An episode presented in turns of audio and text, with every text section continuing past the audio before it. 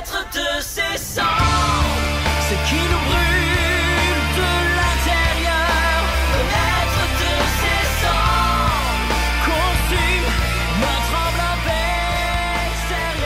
la belle gang, et boy, que ça fait longtemps, j'ai l'impression qu'il y a comme toute une vie qui s'est passée depuis ma dernière capsule. Euh, c'est hallucinant ce que je vis en ce moment. Je suis en train de vivre un gros, gros, gros euh, éveil spirituel euh, de tous les sens, dans toutes les dimensions, dans toutes les, euh, les facettes euh, de ma personnalité. Je sais que j'ai été en pause depuis longtemps parce que je me sentais pas aligné avec le, la vérité, avec ma propre vérité. Je me je me recherchais beaucoup. Je recherchais parce que depuis l'incident avec mon ex-femme, j'étais comme j'étais comme un peu perdu euh, dans le message que je veux transmettre puis dans euh, l'amour inconditionnel que je veux transmettre euh, aux gens alentour de moi. Euh, parce que je veux pas, j'ai eu une bonne prise de conscience avec mon ex-femme euh, quand elle, est venue puis qu'elle est tombée sur mes mes anciennes capsules de mon podcast qui qui n'étaient pas en dans la vérité, hein, qui qui étaient plus en teintées des blessures de que ce que j'ai vécu avec elle, euh, puis qui dans le fond, il était dans plus un, peu trop dans les détails et pas assez dans le ressenti euh, au niveau du corps euh, au niveau de qu'est-ce que moi j'ai ressenti euh, et non dans les faits. Parce qu'en réalité, l'histoire n'est pas importante. C'est ce que je me suis aperçu. Et justement, j'ai vécu une belle expérience en ce moment. Euh, ben, en ce moment. Que j'ai vécu une belle expérience euh, qui vient juste de passer, juste avant, avant Noël, euh, qui était Vipassana. Vipassana, qui est une retraite méditative de 10 jours, en fait. Hein, c'est, c'est, c'est, on nous met dans des conditions parfaites pour pouvoir avoir un éveil de conscience, un éveil au niveau euh, au niveau spirituel, au niveau euh, de notre ressenti de, de notre corps. Ça, ça nous éveille vraiment à plus de, de, de vérité puis plus de conscience. Euh, en fait, c'est quoi c'est quoi les, les, les conditions a là? C'est comme tu manges que des produits végétariens pendant 10 jours. Euh, c'est sûr que t'as pas d'alcool, t'as pas rien de ça, t'as pas de drogue, t'as pas de pas droit au contact humain, pas droit de parler, euh, pas droit de cellulaire, pas droit d'écrire ni euh, de, lire. En tout cas, on est dans les. On n'a pas le droit de sortir du site, évidemment. Aucun contact avec l'extérieur. Fait que c'est toutes des conditions qui font en sorte que euh, puis il y a aussi des méditations très très très intensives de euh, plusieurs fois par jour. En fait, on ne faisait que méditer puis avec quelques pauses aussi à- après dîner, après souper pour, euh, pour pouvoir bon aller marcher dans, dans la nature euh, et se recentrer. Mais euh, en, en gros, c'est de la méditation toute la journée, des heures de méditation. On, on faisait vraiment une heure. Euh, on arrêtait une heure, on arrêtait une heure, on arrêtait. Puis on, on avait aussi ça. Il y avait certaines méditations qu'on était en groupe, qu'on était obligé d'être en groupe. Puis d'autres méditations, ben, qu'on avait le choix d'être dans notre chambre ou euh, euh, c'est ça. Fait que euh, soit, dans notre chambre ou dans, dans la salle de méditation. Mais on, ne faisait que méditer. Ce que- Qu'est-ce que ça a comme impact, cette méditation-là, en fait, qui, qui, qui est comme un ressenti de, et on, nous apprend à, mettre le focus sur le, moment présent, en fait. hein. Euh, c'est la respiration euh, par le nez, euh, qui, que, au début, qui, qui euh, on, on sent l'air qui rentre puis qui sort de nos narines. Euh, ça nous met vraiment en contexte avec no- notre ressenti dans notre corps. On sent l'air chaud, l'air froid qui sort de, nos narines. Puis on apprend notre, à notre mental de, de, de revenir, en fait, dans le moment présent parce que veut pas, notre mental est conditionné à toujours euh, s'inventer des histoires, euh, partir dans des euh, euh, dans des rêveries. Puis euh, tout ce qu'on fait, nous autres, c'est comme un petit chien qu'on, qu'on- qui est en laisse, hein, qu'on ramène à, à notre pied. Reviens ici, reviens ici. Fait que on tire ça laisse, puis euh, let's go, euh, on reste dans le moment présent, euh, on reste focusé sur la respiration. Fait que c'est ça au début, au début de la méditation, au début de, du séjour qu'on nous apprend à faire. Après ça, ben, ils nous apprennent à ressentir des sensations partout sur notre corps. fait que dans le fond, au début, c'est vraiment concentré en haut de la lèvre supérieure, entre la lèvre supérieure de, notre bouche et, euh, et le nez. Dans le fond, on, apprend à ressentir les sensations à ce niveau-là. Après ça, ben, on, on va jusqu'au-dessus de la tête. On, fait tout le corps complet, puis on ressent. On, apprend que les sensations dans notre corps, euh, qui est toujours, toujours, toujours une sensation qu'on a, euh, qu'on n'est pas, on n'est pas conscient de ces sensations-là si on n'y porte pas attention. Mais en étant dans, ces méditations intensives-là, on finit par être capable de euh, ressentir ces sensations-là partout sur notre corps, qui, euh, notre corps qui est, tout, qui est constamment en changement tout le temps. Hein. Il n'y a, rien qui ne change pas. C'est, une illusion de voir même le mur qui est en face de vous. Euh, en fait, c'est de l'énergie qui est en mouvement. C'est juste qu'on ne la voit pas, on n'a pas conscience que, que ça bouge, mais tout est en train de bouger en ce moment. Il y a rien de fixe.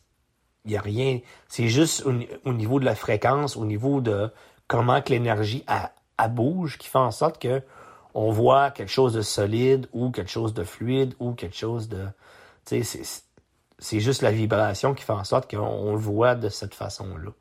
Mais tout est en train de bouger. Puis notre corps aussi, c'est la même chose. Fait que on apprend à ressentir le mouvement dans notre corps et toutes les sensations de notre corps par cette méditation-là. Euh, on est dans un contexte comme très parfait pour ça, parce qu'on ne peut pas ne pas suivre les préceptes et être focusé sur d'autres choses parce qu'on on ne fait que ça toute la journée. Fait que c'est ça. Fait qu'au fur et à mesure qu'on est dans cette méditation-là, ben on, est capable de faire des body scans de notre corps, puis finalement, à un moment donné, il y a comme des douleurs qui apparaissent, parce que, vous voulez pas, c'est long une heure de méditation. Hein. Il y a comme des, espèces de douleurs qui apparaissent, puis là, on nous apprend que ces douleurs-là, c'est des sankaras qui n'ont pas été libérés, puis qu'en libérant nos sankaras, les sankaras qui sont des, euh, des souffrances qu'on aurait, euh, qu'on aurait, dans le fond, propulsées dans notre corps, c'est comme des nœuds énergétiques qu'ils appellent. Vu qu'on est, on est constitué d'énergie à 100%, que tout est énergie, euh, puis que tout change, on nous apprend les lois de la nature, que tout change, puis qu'il appelle, euh, il appelle ça anicca. Anicca, c'est le changement, c'est euh, tout change, tout change, tout change. Tout est en, en, en dans le fond, c'est même prouvé scientifiquement que tout est, tout change constamment, puis que tout se transforme, en, puis que tout est, l'énergie. Euh, fait que, tu sais, on, on apprend aussi que ces sankaras-là, c'est de l'énergie qu'on aurait, euh, soit qu'on aurait, euh, on aurait bafoué, ou on ne voulait pas aller là, fait qu'on l'aurait refoulé, ces, ces, mauvaises énergies-là. On, on aurait gardé ça dans le corps énergétique, qu'appelle. Euh, puis ça crée euh, ces douleurs-là, ces sankaras-là. Euh, puis soit aussi, il y a des émotions qui, qui viennent à nous. Ces émotions-là, peu importe quand ils arrivent, on apprend à les, à les voir passer comme un nuage, puis être juste l'observateur et non l'acteur de ces émotions-là. Fait que là, tu es là en train de méditer, puis tu as une douleur, puis la douleur, elle vient forte, intense. Puis on nous apprend à ne pas juger l'expérience, mais à la regarder passer comme un nuage, comme un nuage qui passe. Et c'est vraiment génial parce que tu apprends justement par l'expérience directe, comme de quoi, que tu capable de le faire, que tu es capable de regarder le nuage passer sans juger. Puis quand on juge pas, ça fait qu'on ne rajoute pas des, euh, des, souffrances par-dessus. On ne rajoute pas des, euh, des carats par-dessus et on se libère de ces nœuds énergétiques-là. ce qui fait en sorte que souvent, il va y avoir des douleurs qui vont apparaître pendant la méditation ou des émotions forte. Des fois, ça peut être de l'impatience, ça peut être euh, la frustration. Moi, à un moment donné, j'ai voulu... Euh, j'étais tellement en, souffrance, j'avais tellement des, douleurs intenses dans le dos. Puis, j'étais pas capable de trouver une posture, dans l'impatience, la frustration. J'avais tellement, j'étais tellement frustré que j'avais le goût de lancer mon, mon, mon tapis de méditation dans le mur en arrière, mais je l'ai pas fait. Mais tu sais, j'ai regardé toutes ces sensations-là, finalement, je, je voyais que c'était pas moi qui le vivais en réalité. C'était comme, j'étais comme en position d'observation de ces, de ces euh, émotions-là. Puis à un moment donné, on dirait que tu fais comme un déclic. Tu le regardes passer, puis plus que ça va, plus que, oups, OK, l'émotion s'en va. Avec la respiration, parce que ta respiration, elle change automatiquement. Vu que tu es conscient de ta respiration, ta respiration, elle s'accélère quand on, vit ce genre d'émotion-là. Puis on, se rend compte que en restant focus sur la respiration puis les sensations de notre corps, avec l'émotion, ben, qu'elle finit par passer, en fait, que tout, tu sais, c'est comme des vagues, puis oups, à un moment donné, oups, elle disparaît. Puis, puis ça, c'est magique parce que quand tu le vis dans l'expérience directe, on se rend compte qu'on est capable d'affronter n'importe quoi, en fait. Qu'on est, on est, on est plus fort qu'on pense, puis que on n'est pas nos émotions, on n'est pas notre euh, les douleurs de notre corps, on n'est pas ça. On en, réalité, on est l'observateur de ça. C'est pas ce qu'on est, on en fait l'expérience dans notre corps, tout simplement. Puis ça, ça nous réconcilie avec la souffrance qu'on peut vivre euh, dans notre vie quotidienne, en fait, parce que peu importe ce que tu vas vivre comme sensation, comme, comme émotion, ben en fait, ça va changer. Tout change, en fait. Puis il n'y a rien qui est figé dans le temps. C'est comme tu vis une expérience dans le moment présent, tu restes focus dans le moment présent, tu le vois passer comme le nuage qui passe dans le ciel. Tu le regardes, tu es l'observateur, puis tu le vois, tu le vois se dérouler. Puis en ne jugeant, pas l'expérience, voyons, c'est bien, c'est bien long, puis ici, puis ça. Quand tu es vraiment équanime, puis tu restes dans l'équanimité, l'équanimité qui est en fait le non-jugement et l'accueil de ce qui est en fait dans le temps, ben tu réussis à, euh, à te libérer de ces cinq caras-là qui sont énormes en fait. Puis c'est comme des boules énergétiques. Puis quand tu te libères de ça, t'as comme un poids qui, qui, comme un gros poids qui s'enlève de toi. Puis souvent, moi, moi quand je libère, c'est les larmes qui coulent. C'est comme je suis comme, wow. Puis quand j'ai fini mes larmes, mes larmes, c'est comme l'âme qui, qui, qui, qui, se libère, en fait. Quand elle t'a fini de, de, te libérer, t'es comme, on dirait que tu respires mieux, puis t'es comme, wow. Puis on dirait que la douleur aussi, euh, la douleur qui, euh, que, que tu avais expérimentée juste avant, dans ton dos, elle disparaît aussi. Puis là, il y, y, a comme un déclic qui se passe, puis à un moment oups, t'es capable de plus en plus de faire tes méditations d'une heure. T'es capable, tu y fais face, puis ça, plus ça va, puis plus que t'es capable de... Euh, puis tu vois tes, tes, émotions passer comme si rien n'était. Tu te réconcilies avec la souffrance, tu te réconcilies avec... Euh, en, en, les voyant comme des outils, en fait. Hein. Ta, ta, perception change. Euh, tu as une conscience de plus qui, qui, qui, apparaît, puis il y a aussi une fébrilité de voir à quel point cette technique-là, wow, c'est... Puis on s'entend que cette technique-là, ça a été transmis par le Bouddha en, personne, qui est... Euh, ça s'est transmis de génération en génération, d'élève à, à maître, de maître à élève, jusqu'à aujourd'hui, puis ça, ça s'est transformé dans... Ça s'est transmis euh, dans sa pureté originale. Fait que c'est un enseignement du Bouddha que comment que lui a atteint l'illumination, en fait.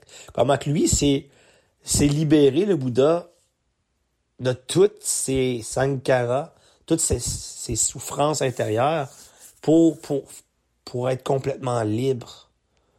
Puis c'est avec, cette, avec justement cette technique-là et en appliquant euh, une vie euh, dans la dévotion des autres, dans le service des autres, il appelle ça le samadhi. Euh, c'est être une vie où ce que peu importe ce que tu fais, toutes les actions que tu peux faire, ce sont toutes des actions justes dans le but de servir les autres. Et ton moyen d'existence devient un moyen d'existence juste parce que tu es dans la dévotion et dans le service des autres. ce que je veux, ce que je veux aussi euh, développer dans ma vie. Quand tu vis une vie comme ça et en appliquant cette technique de méditation-là dans la vie de tous les jours, puis en restant le, le plus dans, l'action, dans le fond, dans l'action présente, en étant présent de tes sensations dans le corps, à dans le, au moment de toute la journée, dans le fond, quand on, on, vit notre, notre journée, on reste focus à chaque fois, peu importe ce que tu fais, que tu te brosses les dents, que tu prends ta douche, tu restes focus avec les sensations de ton corps dans, toute la journée, plus que tu le, plus que tu le vis en conscience, plus que tu restes dans le moment présent, dans les sensations, et plus tu te libères, plus que euh, tu te libères de l'identification de ton corps, tu te libères de l'identification de euh, du pilote automatique qu'on est tous euh, qu'on a tous tendance à être, dans le fond, on a tous tendance à être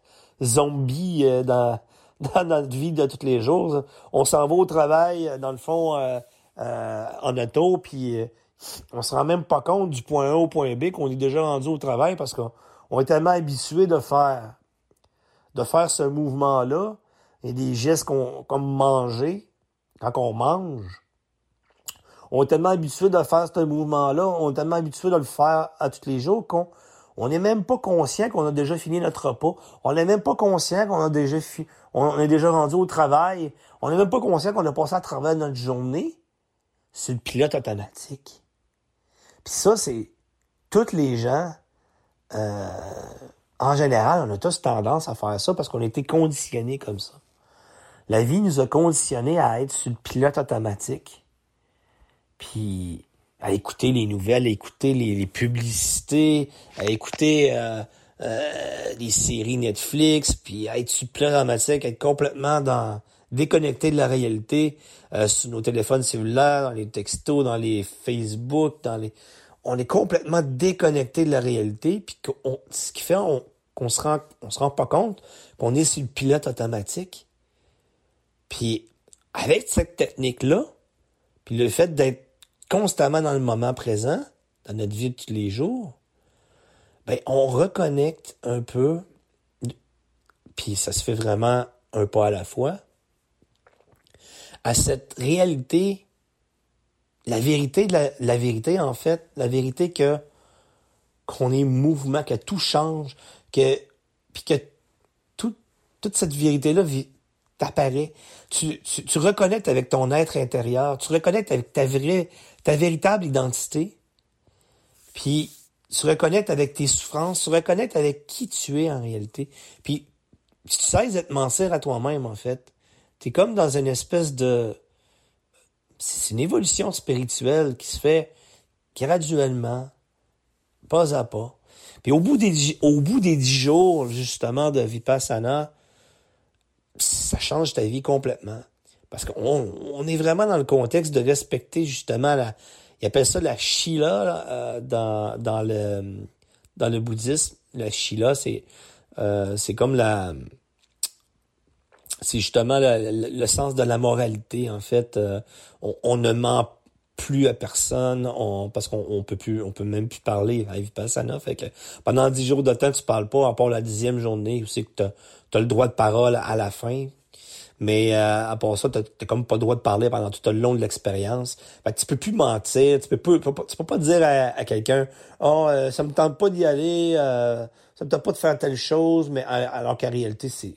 C'est même pas ça, ou euh, faire un mensonge, quoi que ce soit, vous voler, peu importe ce que les gens ont pu faire dans leur vie, tu peux pas le faire pendant la vie personnelle. T'es es, dans un contexte idéal pour respecter justement toutes les euh, la, la, euh, la Shila, euh, le Samadhi, puis toute la technique la technique de Vipassana, ce qui fait en sorte qu'au bout du, dixième jour, tu es complètement transformé. puis qu'il y a une nouvelle version de toi qui, qui, qui apparaît. ce qui est certain, c'est que les autres, Vipassana, l'enseignement, c'est pas juste euh, une technique de méditation, mais c'est vraiment un art de vivre qui nous enseigne à, à, Vipassana. Puis cet art de vivre-là, ça finit par s'intégrer en toi. Mais par contre, ils disent, eux autres, de, de, continuer la méditation à, à, dans le fond, deux fois par jour. Une fois le matin et puis une fois le soir, à une heure le matin puis une heure le soir. Mais la réalité, la réalité de, de notre... Euh, on, on s'entend qu'à nous, on, est des Occidentaux, hein, euh, puis euh, il faut travailler, il faut faire, on, a des responsabilités. Euh, ce qui fait en sorte que c'est difficile de, de, de garder ce, cette espèce de d'habitude de vie-là, de, méditer le matin, de méditer le soir. Mais par contre, la méditation est devenue très importante pour moi. Ce qui est certain, c'est que je vais continuer de méditer, de faire mes trucs, mais c'est comme là, pendant le temps des fêtes, je vais vous avouer que j'ai pas médité. J'ai, euh, oui, j'ai été dans un événement qui était super, super intéressant, euh, organisé par euh, mon ami Guillaume Tourangeau, qui avec sa compagnie Art Elixir. et dans le fond, c'est j'ai vécu je pense que c'est la première année aussi que je vis le, temps des fêtes en conscience.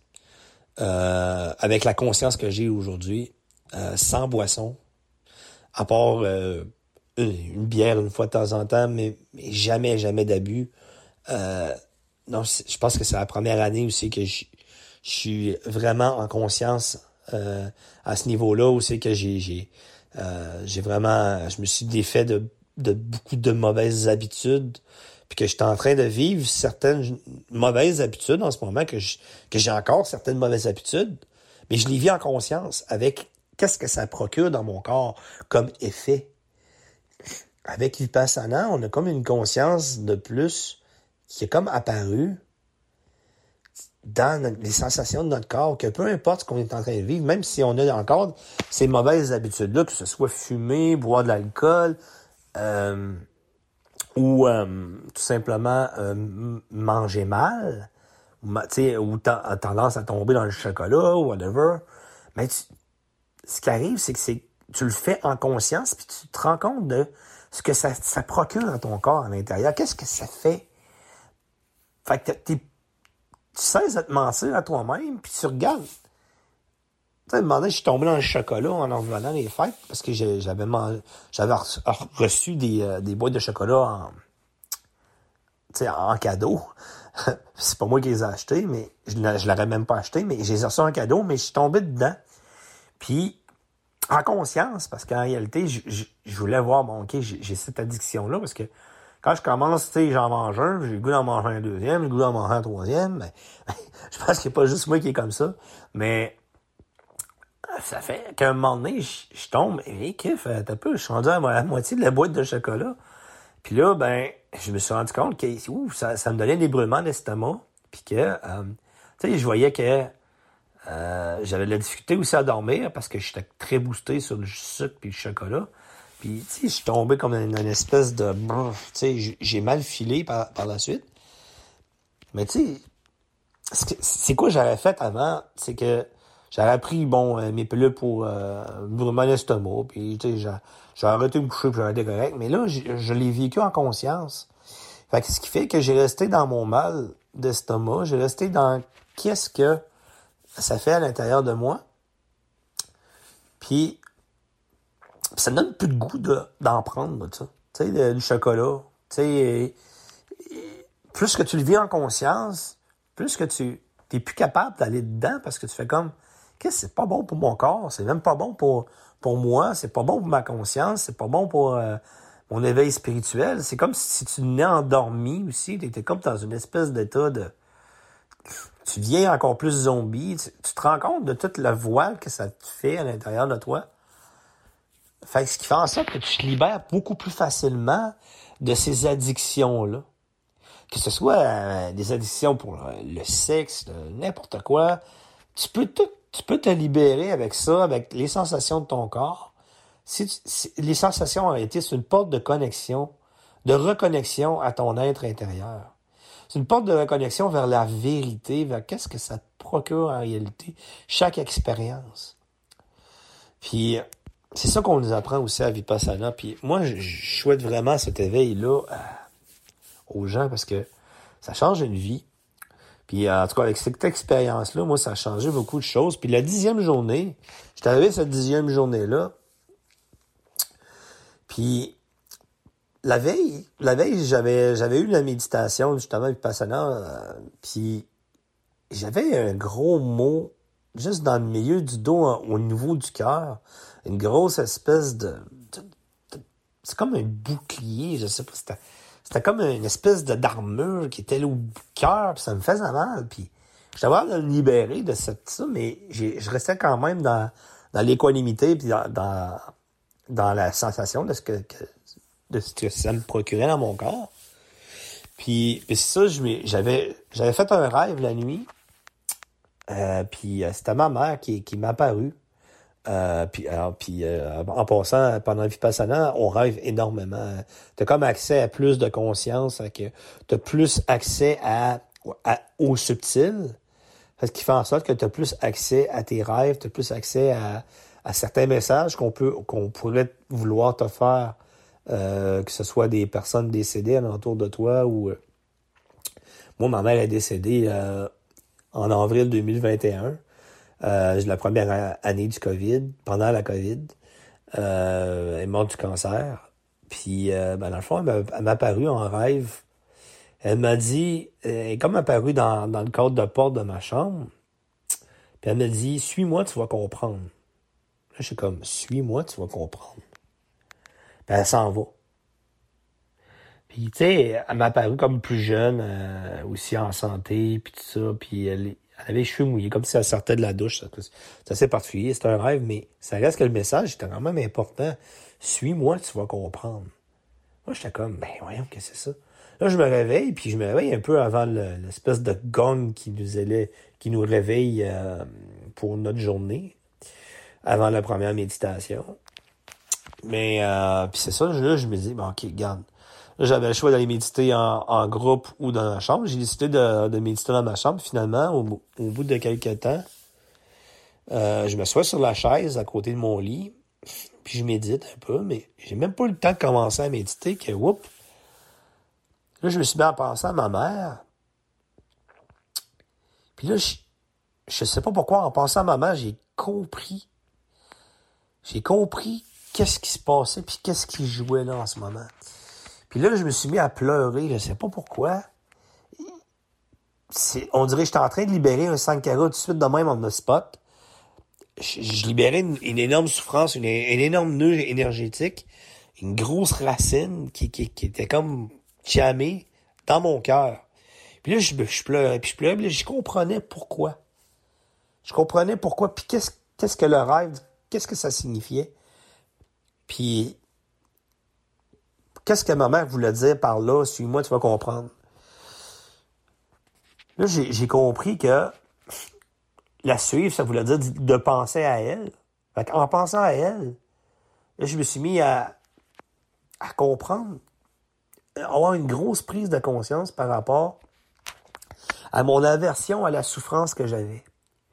Puis pendant Vipassana, c'est ça beaucoup que je me suis libéré, c'est l'aversion à la souffrance, parce que je voulais pas souffrir. Moi, ce que je voulais, euh, je voulais toujours être dans, dans, des belles expériences. Puis, tu sais, je fuyais la souffrance sous toutes ses formes.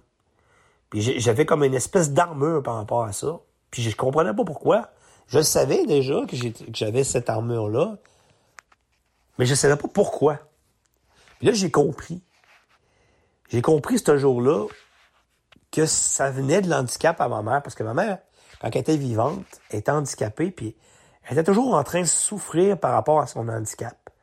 Et moi, ça, ça a fait en sorte que j'ai, j'ai tombé en aversion par rapport à la souffrance de ma mère.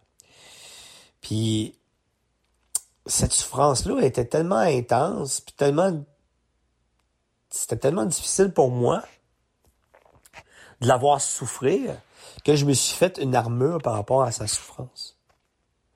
Fait que ce qui, fait ce qui a fait en sorte que même la souffrance des autres, que ce soit ma propre souffrance ou la souffrance des autres, j'étais pas capable d'aller là.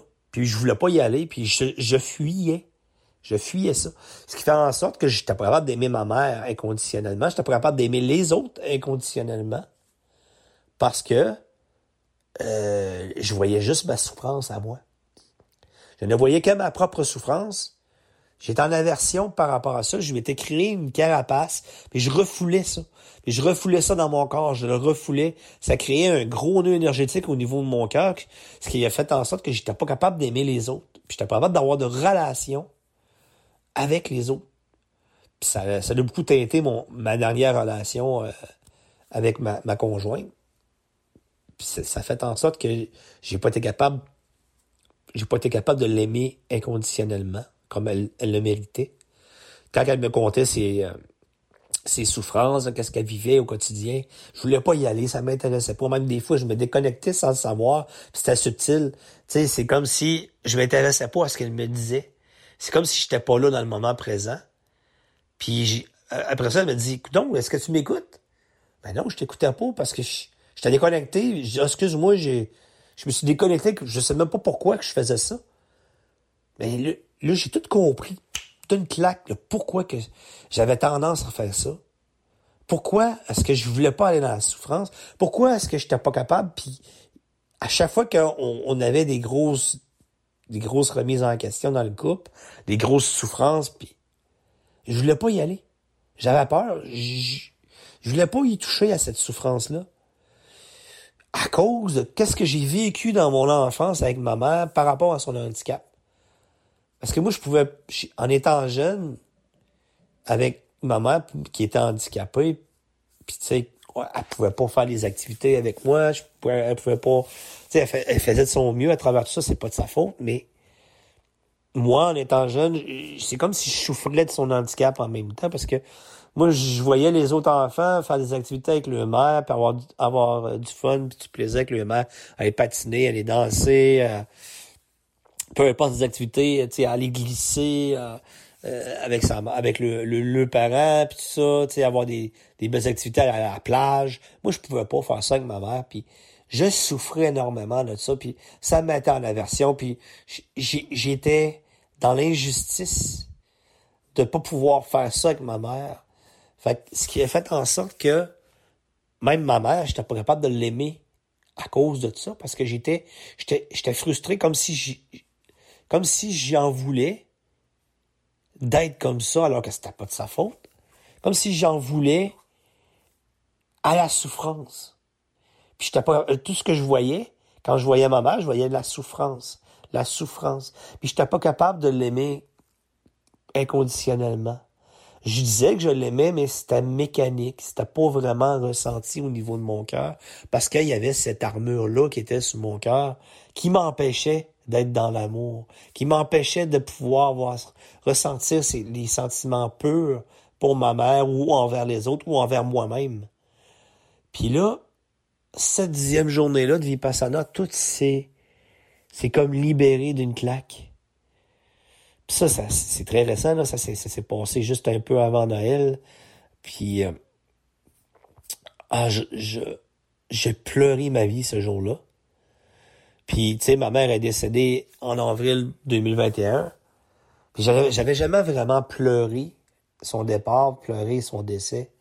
Puis là, ce jour-là, c'est comme si j'avais pleuré ma mère pour la première fois depuis de, euh, avril 2021. C'est comme si je l'avais pleuré vraiment. Puis là, tout c'est comme déversé. Toute la souffrance c'est comme déversée. Puis c'est comme si je me nettoyais. C'est comme si tout, tout était en train de se nettoyer. Toute cette souffrance, toute cette charge qui était là sur mon cœur par rapport à, cette aversion-là, de ce handicap-là. Puis tu sais, c'est comme si je pleurais ma mère, c'est comme si je, enfin je pouvais je pouvais lui témoigner tout l'amour puis tu sais j'ai dit que je l'aimais puis tout ça puis que là c'était ressenti au niveau de mon cœur, c'est la première fois que je pouvais lui dire que je l'aimais avec autant d'amour qui sortait de mon cœur, c'est comme si c'était une, une, ouverture, un heart opening, une ouverture du cœur qui, qui était comme intense, hyper intense. Puis puis après ça, je me suis senti tellement comme sur un nuage. C'est comme si j'avais libéré un gros, gros, gros, gros, gros, gros morceau de ma souffrance, de toute la souffrance que j'avais vécue, puis du fait que j'étais pas capable d'être en relation avec personne. C'est comme si j'étais, j'étais enfin capable d'aimer quelqu'un, vraiment. Puis de m'aimer moi aussi. Parce que d'aimer la souffrance que je pouvais m'avoir infligée, d'aimer, d'aimer la personne que j'étais devenue malgré tout, de m'aimer inconditionnellement moi, de pouvoir aimer les autres inconditionnellement, c'est tout, c'est comme si tout s'était débloqué, pang, en un claquement de doigts. Puis c'était tellement puissant, les amis, là. En tout cas, je souhaite cette libération-là à tous. Puis ce qui fait en sorte que, oui, de plus en plus, je vais pouvoir euh, ramener euh, encore plus de conscience dans ma vie, puis sur mon podcast aussi. Mais, mon Dieu, ah, je souhaite tellement cette libération. Puis je vous souhaite tellement une, merveilleuse année 2023.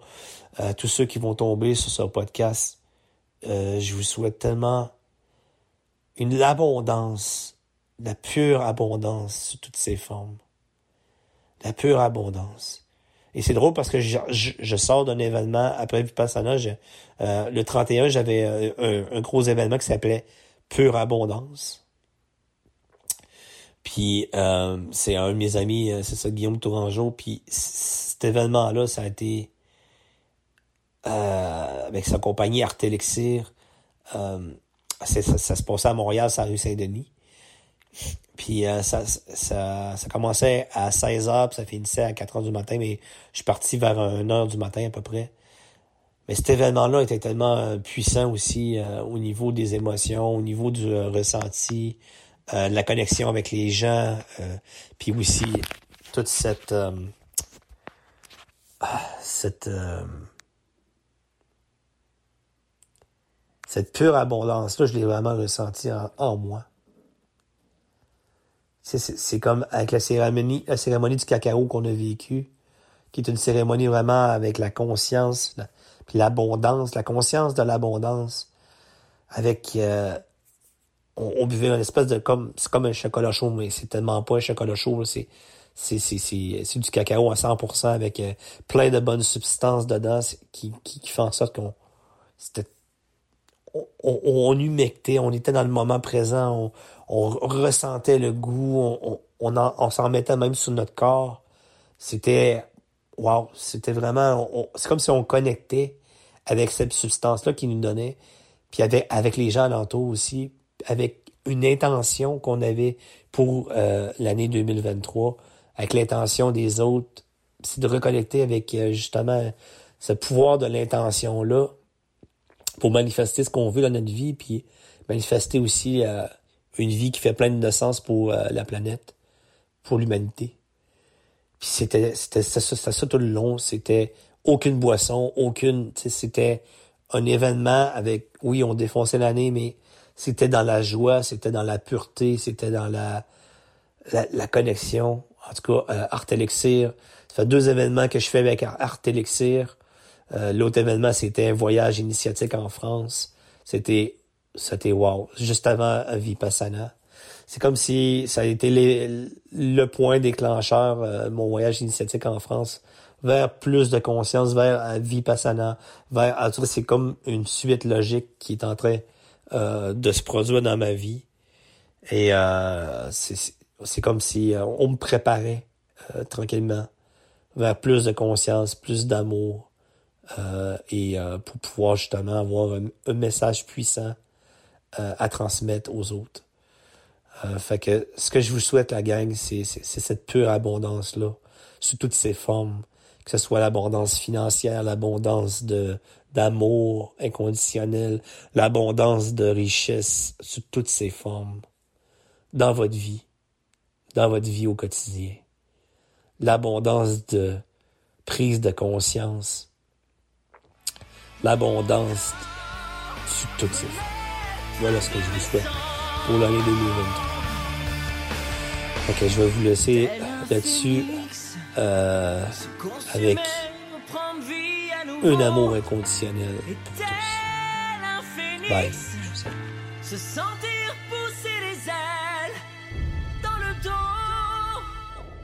et renaître de ses cendres.